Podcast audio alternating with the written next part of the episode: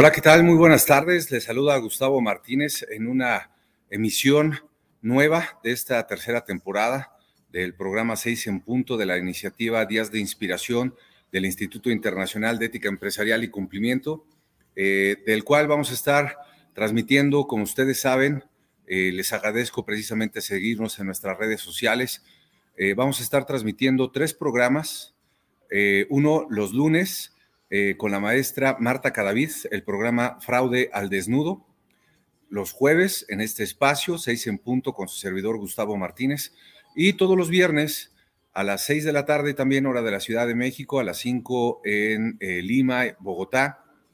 Transmitimos el programa Muchas Voces, un propósito con la maestra Giovanna Cárdenas, parte también de la iniciativa Días de Inspiración, eh, que hemos estado trabajando en los últimos tres años eh, precisamente como una iniciativa del Instituto Internacional de Ética Empresarial y Cumplimiento, para llegar a todos ustedes y poder compartir un poquito más de estas experiencias, conocimientos, herramientas y metodologías. Y en este espacio, en esta tarde, vamos a iniciar esta tercera temporada de este programa 6 en punto con una vertiente diferente. Vamos a estar entregando eh, cuatro programas de un tema que ha sido eh, pues muy votado, pedido por ustedes, por cada uno de ustedes en los diferentes foros que hemos participado y que ustedes nos han acompañado en el instituto y con otras instituciones y organizaciones que son también nuestros aliados a nivel internacional, eh, principalmente con la presencia que nosotros en el instituto tenemos en Latinoamérica. Eh, muchos de ustedes nos han comentado la gran necesidad de comprender un poquito más y de conocer un poquito más acerca de los gastos que se realizan en las organizaciones por obsequios, en gastos de entretenimiento y en hospitalidad.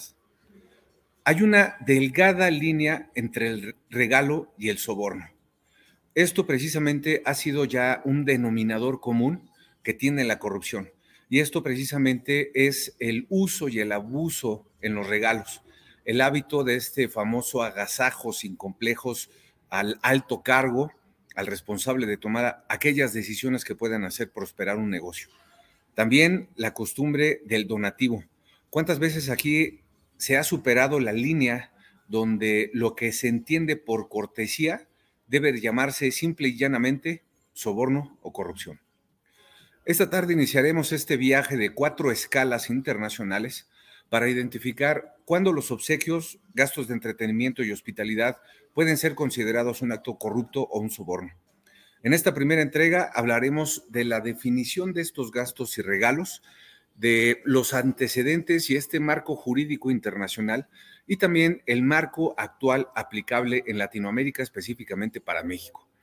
Iniciaré puntualizando que en México sí se ha eh, eh, publicado una serie de leyes, de regulaciones, de reglamentos, y esto también basado mucho en el Sistema Nacional Anticorrupción, y antes de entrar un poquito de lleno ya a todos estos, eh, pues digamos, un, temas un poquito más técnicos, quiero agradecer a todos ustedes por, por, seguirnos precisamente como cada semana.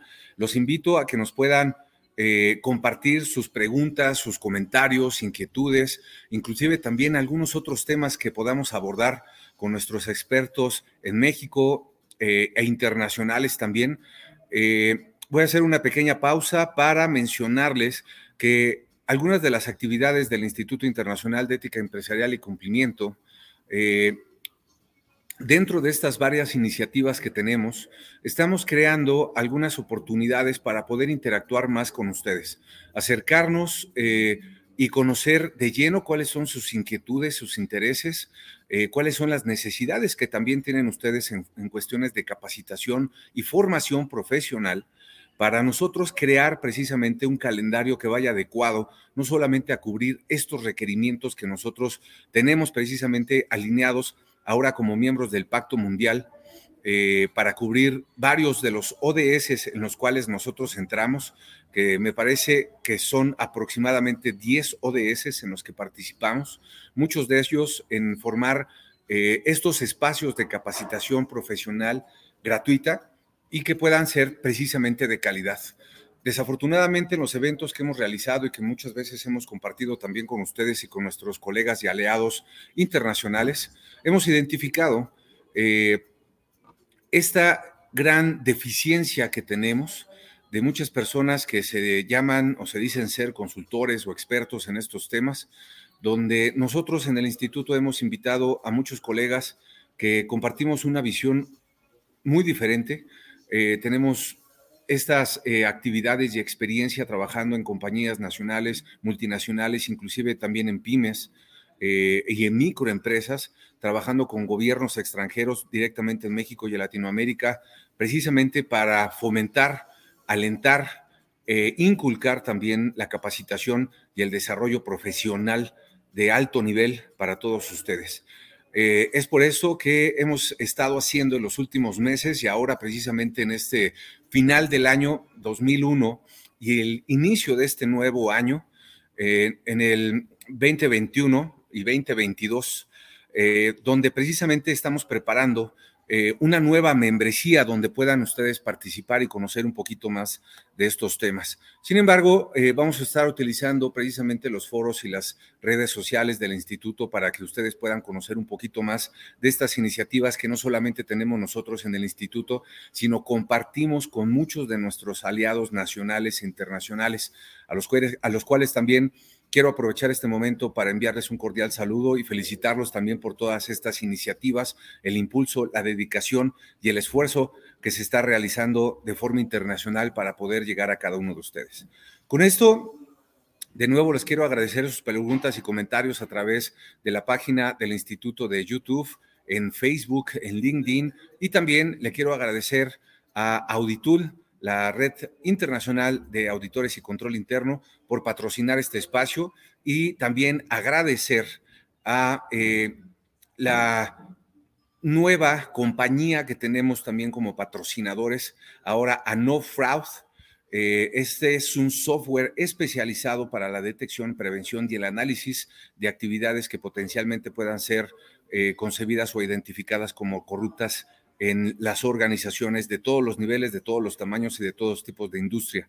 Nosotros vamos a estar trabajando en colaboración con ellos para que ustedes lo puedan conocer, puedan identificar precisamente cuáles son estas áreas de colaboración y de oportunidad que pueda tener su organización. Y lo principal es cuáles son las ventajas y los beneficios que tiene este software que ha sido premiado internacionalmente y que ahora a través del Instituto IIS lo traemos a México y a Latinoamérica directamente con ustedes. Eh, con este pequeño brevario eh, dicho, a mí me gustaría entrar de lleno de nuevo comentando un poquito acerca de estos regalos eh, de entretenimiento, hospitalidad y en general estos gastos y regalos. Tenemos ciertos antecedentes y un marco jurídico internacional. Sin embargo, aquí me gustaría puntualizar que en México se emitió un acuerdo en el diario oficial de la Federación el 12 de noviembre del 2019, un acuerdo por el que se emiten las disposiciones en materia de recepción y disposición también de obsequios, regalos o cualquier similar por parte de las personas servidoras públicas del gobierno federal. Aquí es importante considerar los fundamentos del Sistema Nacional Anticorrupción en México y el artículo 109 eh, en la fracción tercera de la Constitución Política de los Estados Unidos Mexicanos establece que las personas servidoras públicas deben observar el desempeño de sus empleos, cargos o comisiones, los principios de legalidad, honradez, lealtad, imparcialidad y eficiencia. Vemos precisamente estos cinco principios que me voy a permitir repetirlos.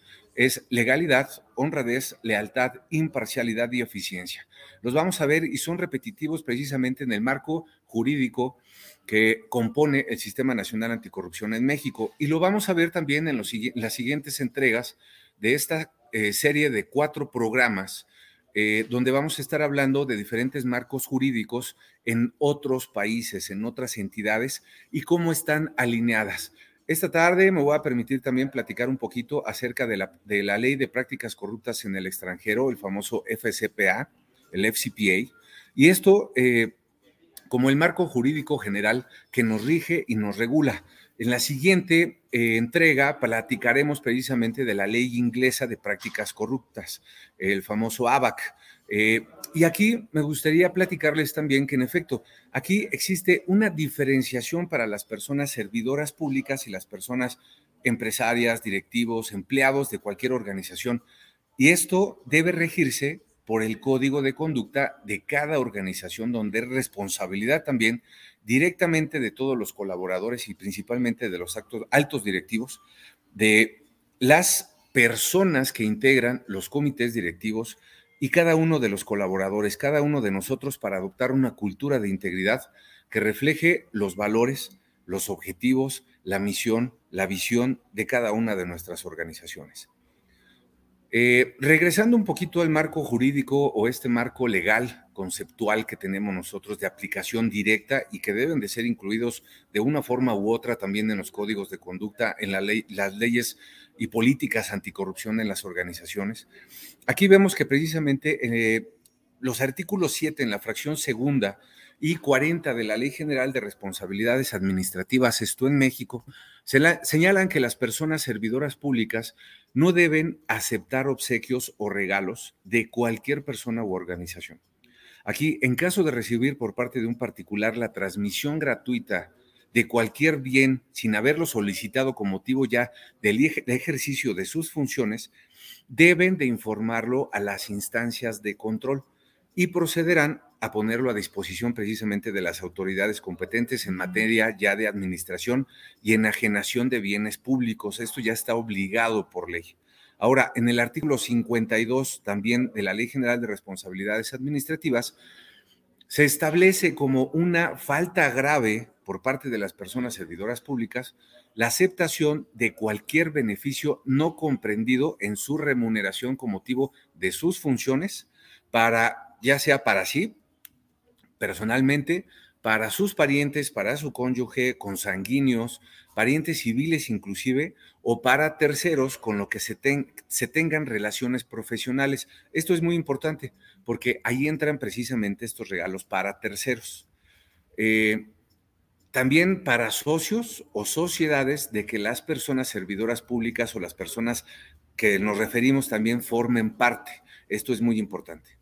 Eh, en el artículo también 66 de la Ley General de Responsabilidades Administrativas, aquí disponen que incurrirá en soborno, ya directamente como tal, el particular que prometa, ofrezca o entregue cualquier beneficio indebido a una o varias personas servidoras públicas.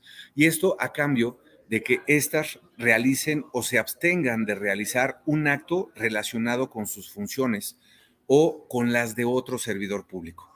O bien también que abusen de su influencia real o supuesta por el puesto con el propósito de obtener o mantener ya para sí mismo o para un tercero un beneficio o una ventaja con independencia de la aceptación o recepción también del beneficio o resultado obtenido.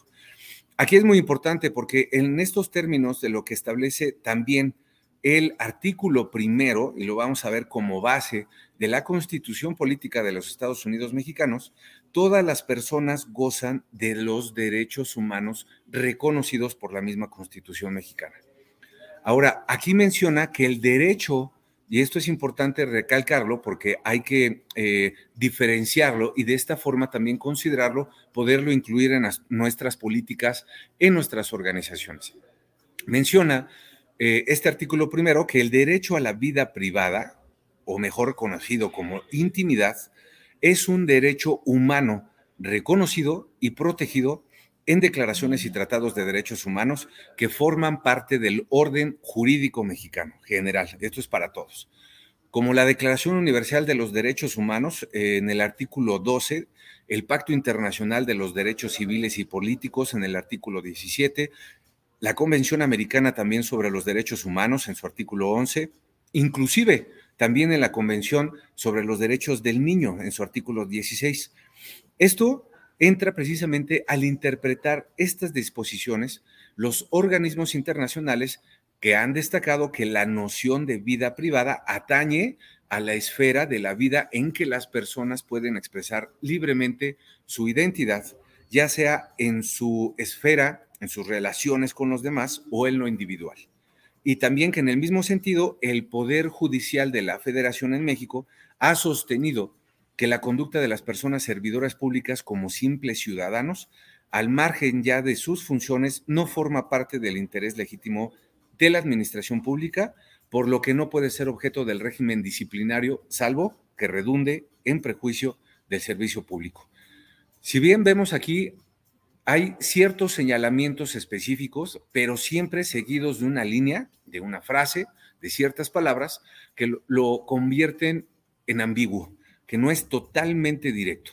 Entonces, vamos a ver aquí que salvo que redunde en prejuicio del servicio público. Entonces, aquí tendremos que ver cómo es que se aplica ahora la ley de prácticas corruptas en el extranjero de los Estados Unidos, el famoso Foreign Corrupt Practices Act o el FCPA. ¿Qué es esa ley de prácticas corruptas en el extranjero y cómo se aplica? Bueno, esto es una ley que el Congreso de los Estados Unidos aprobó en 1977. Esto para castigar el soborno destinado a influir las decisiones de los funcionarios. Cualquier violación de esta ley del FCPA es un delito castigado con sanciones penales y civiles también que pueden aplicar contra, ya sea contra las empresas y también contra los particulares. Ahora, aquí, ¿cuáles son estos elementos de soborno bajo la ley del FCPA? Es importante diferenciarlo porque eh, tenemos que recordar que si bien los marcos jurídicos internacionales se estructuran primero desde las convenciones de las Naciones Unidas, también las leyes más importantes internacionales es esta ley de prácticas corruptas en el extranjero de los Estados Unidos y también la práctica de anticorrupción, la ley de, anticorrupción y antisoborno del Reino Unido. Aquí entonces tenemos que ver que la violación de esta ley del FCPA es un delito ya castigado con sanciones penales y civiles que se pueden aplicar contra estas empresas y particulares. Entonces, lo que hace que sea un delito ya como tal y que pueda aplicar una sanción, lo primero es realizar un pago, ofrecer o prometer a pagar o autorizar un pago de dinero, cualquier cosa de valor directa o indirectamente. Veamos aquí, analicemos un poquito estas frases. Realizar un pago, ofrecer o prometer pagar. Autorizar el pago de dinero o cualquier cosa de valor directa o indirectamente a un servidor público. En segundo lugar, a cualquier funcionario público del extranjero, esto hablando de Estados Unidos, a cualquier funcionario público del extranjero, fuera de los Estados Unidos, político, funcionario también del partido, candidato a un cargo inclusive y en tercer lugar, con una intención corrupta, que exista una intención de corrupción. Esto es de lo más ambiguo y abierto que puede ser. Y vamos a verlo también en diferentes leyes, en diferentes países, en Latinoamérica principalmente, que es nuestro campo ahora de estudio, y en México, vamos a ver que puede existir esta percepción de tener una intención corrupta. Y en cuarto lugar, hablaremos con el propósito de influir en uno de los actos o disposiciones oficiales de estas personas, ya en violación de su deber, legal como funcionario público. Y en quinto y último lugar, con el fin de obtener o retener un negocio. Eh, con esto, antes de continuar, eh, y para mencionar algunos de los ejemplos en lo que nosotros en general en todo el mundo hemos visto, hemos vivido precisamente de cómo se dan este tipo de regalos, promesas inclusive de pagos, podemos mencionar algunos de los ejemplos que han sido más sonados, pues no solamente de manera nacional en México, sino también de forma internacional. Y de nuevo los invito a que puedan compartirnos sus preguntas y sus comentarios a través de nuestras redes sociales. Eh, aquí, Transparencia Internacional, como ustedes saben, publica el índice de percepción de la corrupción.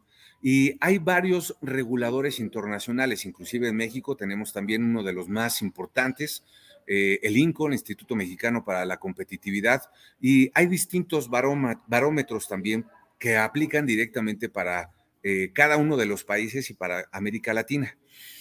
Eh, se han publicado también en diferentes pues, noticias y espacios lo que han hecho diferentes empresas. Recordemos un poquito qué es lo que pasó con Siemens. Se estima que la compañía alemana llegó a gastar cerca de 460 millones de euros en soborno pagos ilegales para ganar esto, licitaciones públicas, y fue multado en el año del 2008 por más de 800 millones de dólares. Y esto ha continuado. Eh, el caso de Alstom, que pagaron más de 770 millones de dólares en el 2014 también por una red de corrupción dentro de la empresa, dentro de la misma Alstom, para obtener contratos en Arabia Saudita, en Egipto, en las Bahamas, en Indonesia. Hablaremos también, nada más para recordarlo, de Halliburton, por ejemplo, que pagaron más de 400 millones de dólares, autoridades concretamente nigerianas por contratos también de construcción. Podemos recordar el caso de Teva, de la farmacéutica, que en el 2016 también acordó pagar más de 520 millones de dólares por prácticas corruptas en México, en Ucrania y en Rusia. En México concretamente sobornó a médicos relacionados con gobierno, con ciertos medicamentos que ellos manejaban. Todos recordamos el caso de Odebrecht. En el 2016 acordó pagar eh, más o menos como 400 millones de dólares por esquemas de corrupción también en varios países. Eh, tenemos el, eh, el caso de Total, por ejemplo, que en el 2013 pagaron cerca de 400 millones de dólares también porque sobornaban a funcionarios iraníes para grabar licitaciones en campos petroleros. Pagaron 16 millones de dólares en sobornos entre el 95 y 97, por ejemplo, nada más con eso. Eh, tenemos el caso de la compañía alemana también de tecnología de SAP, que pagó cerca de 4 millones de dólares por pagar sobornos a altos funcionarios de México y en, en Panamá. Tenemos el caso también de Qualcomm, eh, que pagaron cerca de 8 millones de dólares ofreciendo programas de capacitación a personas con vínculos familiares, a funcionarios y oficiales de gobierno de China, que estaban encargados de escoger precisamente dicha empresa como proveedor. Eh, el caso de Novartis, también ustedes recordarán que pagaron casi cerca de 30 millones de dólares en sobornos de dos de sus subsidiarias en China y estos pagos se maquillaron en los registros contables como conferencias, mercadeos, seminarios, estudios médicos. Todo eso precisamente nos lleva a nuestro caso de estudio de estas cuatro sesiones, de estas cuatro entregas que vamos a estar realizando en los próximos programas de seis en punto, eh, donde vamos a tener invitados también de talla internacional.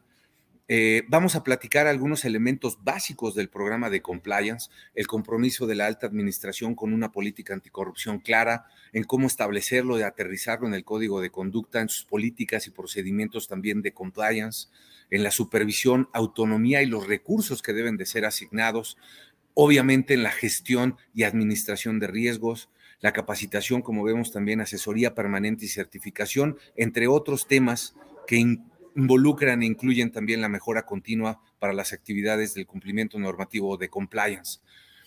Aquí hay grandes ventajas y beneficios en la adopción de estos programas de integridad empresarial, que también a lo largo de esta serie los vamos a estar listando y se los vamos a presentar y a entregar a cada uno de ustedes. Eh, les vamos a agradecer que nos hagan llegar sus preguntas y comentarios también para poder profundizar precisamente en estos temas. Me gustaría ahora continuar precisamente con el tema de, los regalos, obsequios, gastos de hospedaje, eh, de viajes, entretenimiento, como normalmente lo conocemos. Eh, se ha platicado poco en pocos foros precisamente de estos temas.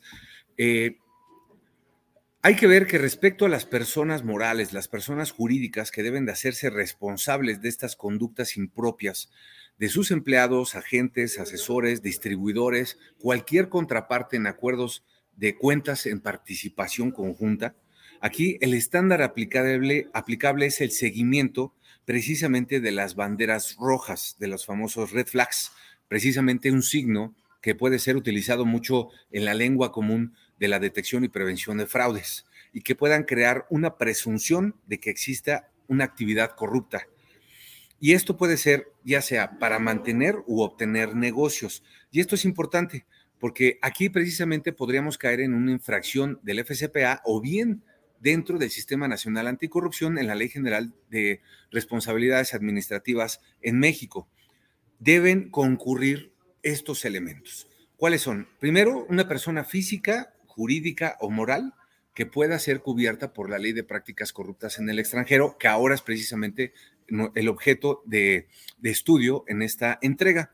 Este es el elemento más importante para este análisis, ya que por este criterio de atribución es que se involucran a personas ya sean físicas o jurídicas o morales fuera de los Estados Unidos. Y aquí, por regla general, cualquier ciudadano nacional de Estados Unidos e incluso solo residentes también son afectados por esta regulación. Además de casi cualquier tipo de organización creada bajo la legislación de este país, que lo tenga como lugar principal de negocios.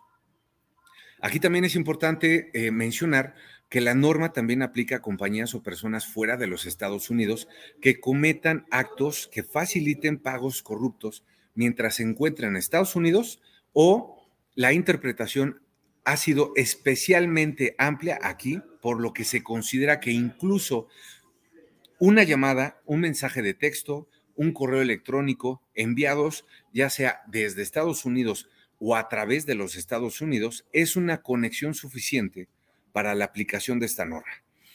Solo asistir o conspirar con una entidad o persona en los Estados Unidos puede ser suficiente para la aplicación de esta ley y de todas sus violaciones y sanciones, siendo relevante si la entidad o individuo realizaron alguna acción en, Estados Unidos.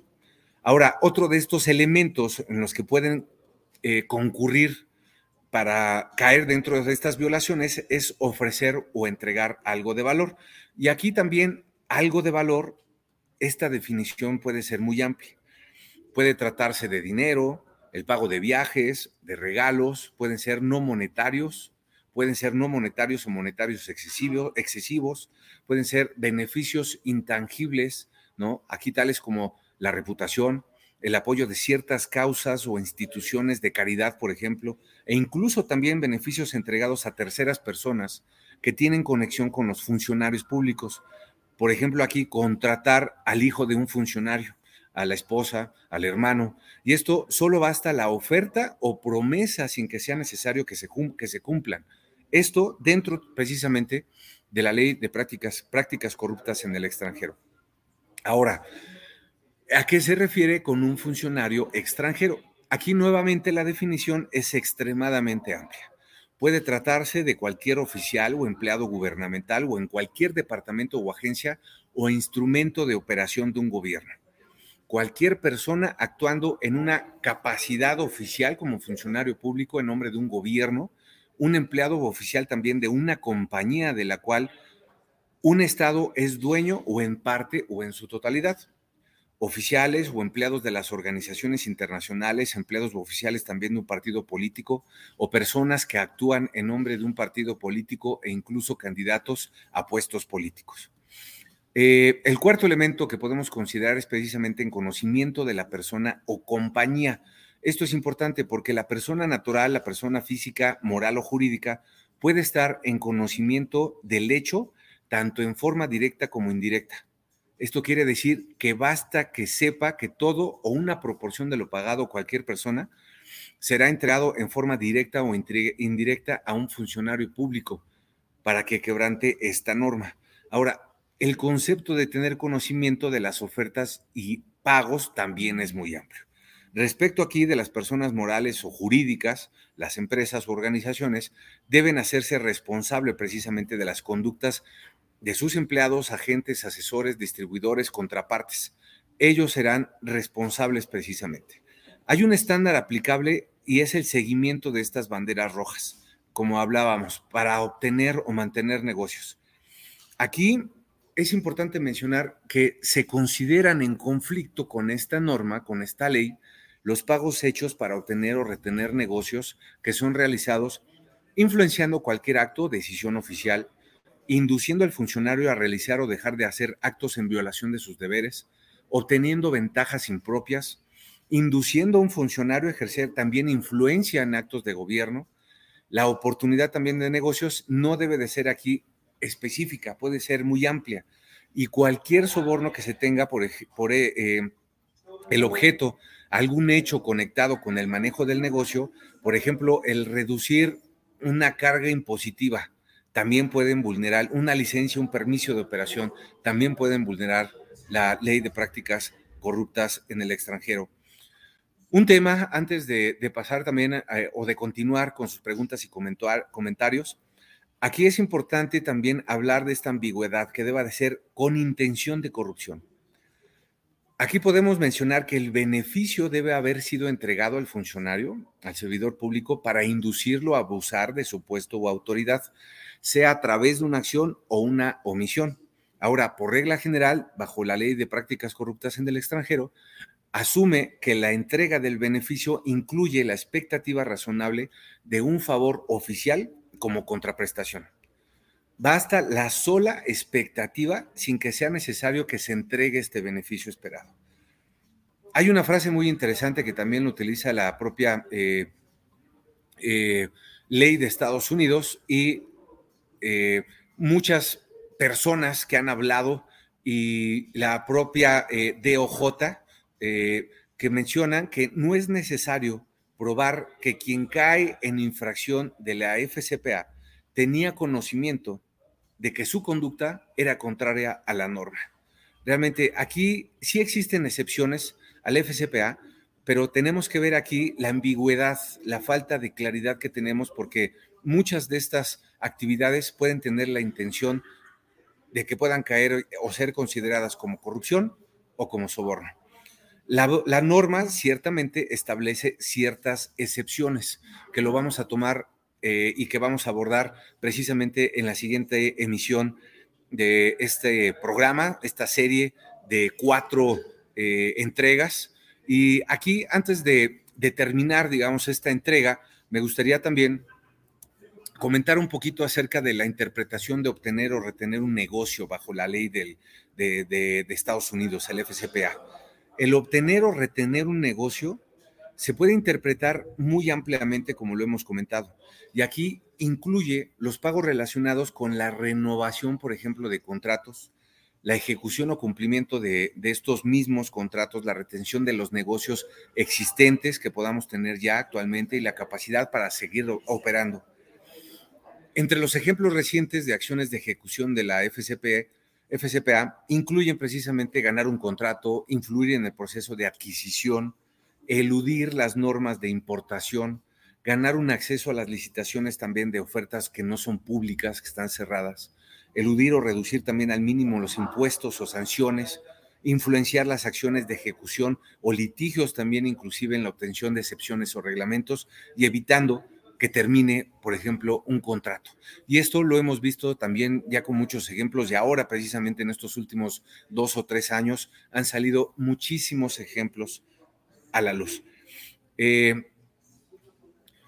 con esto eh, quiero concluir esta tarde precisamente para eh, recapitular un poquito con ustedes acerca de la importancia de tomar estos temas. Hemos visto en muchos foros que no se abordan este tipo de temas precisamente por la falta del conocimiento y de la aplicación de las leyes internacionales, de la propia ley nacional en México y de diferentes leyes estatales o de diferentes países en Latinoamérica. Y esto es precisamente por la falta de conocimiento y experiencia de muchos, eh, de muchas personas que tratan de ayudar a las empresas con la mejor fe eh, o intención de ayudarles a aplicar este tipo de normas y de prácticas. Sin embargo, yo les recomiendo que puedan eh, eh, referirse, atender a ciertos especialistas que nosotros con mucho gusto podemos referenciarlos también, no solamente los que tenemos en el Instituto Internacional de Ética y Cumplimiento, sino muchos otros que han sido colaboradores y han participado también con nosotros en diferentes foros, eh, porque la aplicación de esto, realmente el dar un regalo, un obsequio, un gasto de hospitalidad, de entretenimiento, puede ser para muchas empresas una forma de hacer negocios, de cerrar un negocio, de tener un contrato, de ganar una licitación, de poderse diferenciar precisamente de un competidor, de poder tener una atención más personalizada o pueden existir un sinfín de justificaciones. Sin embargo, es importante que nosotros conozcamos que dado a la ambigüedad, a la falta de eh, claridad o a la amplitud que puedan tener las leyes, americanas, británicas, mexicanas, eh, chilenas, colombianas y de otros países, dado precisamente a esto, podemos caer en cualquier supuesto y que podemos ser también susceptibles de ser eh, sancionados o romper o tener una violación a estas leyes, normas o regulaciones. Y esto, el primer impacto que puede tener, no solamente es el legal, financiero o penal inclusive, sino el reputacional. Y ese es el que nos, nos interesa sobremanera el mantener precisamente el valor de una empresa, el valor de una marca, su presencia y su vida en el mercado. Esto precisamente se puede romper de la noche a la mañana y tenemos muchos ejemplos de compañías con gran reputación, con gran presencia mundial, internacional, que de un día a otro se han conocido estos grandes escándalos y se ha fracturado precisamente no solamente su marca, sino también sus empleados y han perdido grandes talentos dentro y fuera de la organización. Estos son algunas de las ventajas y, beneficios que tiene la implementación de los programas de compliance.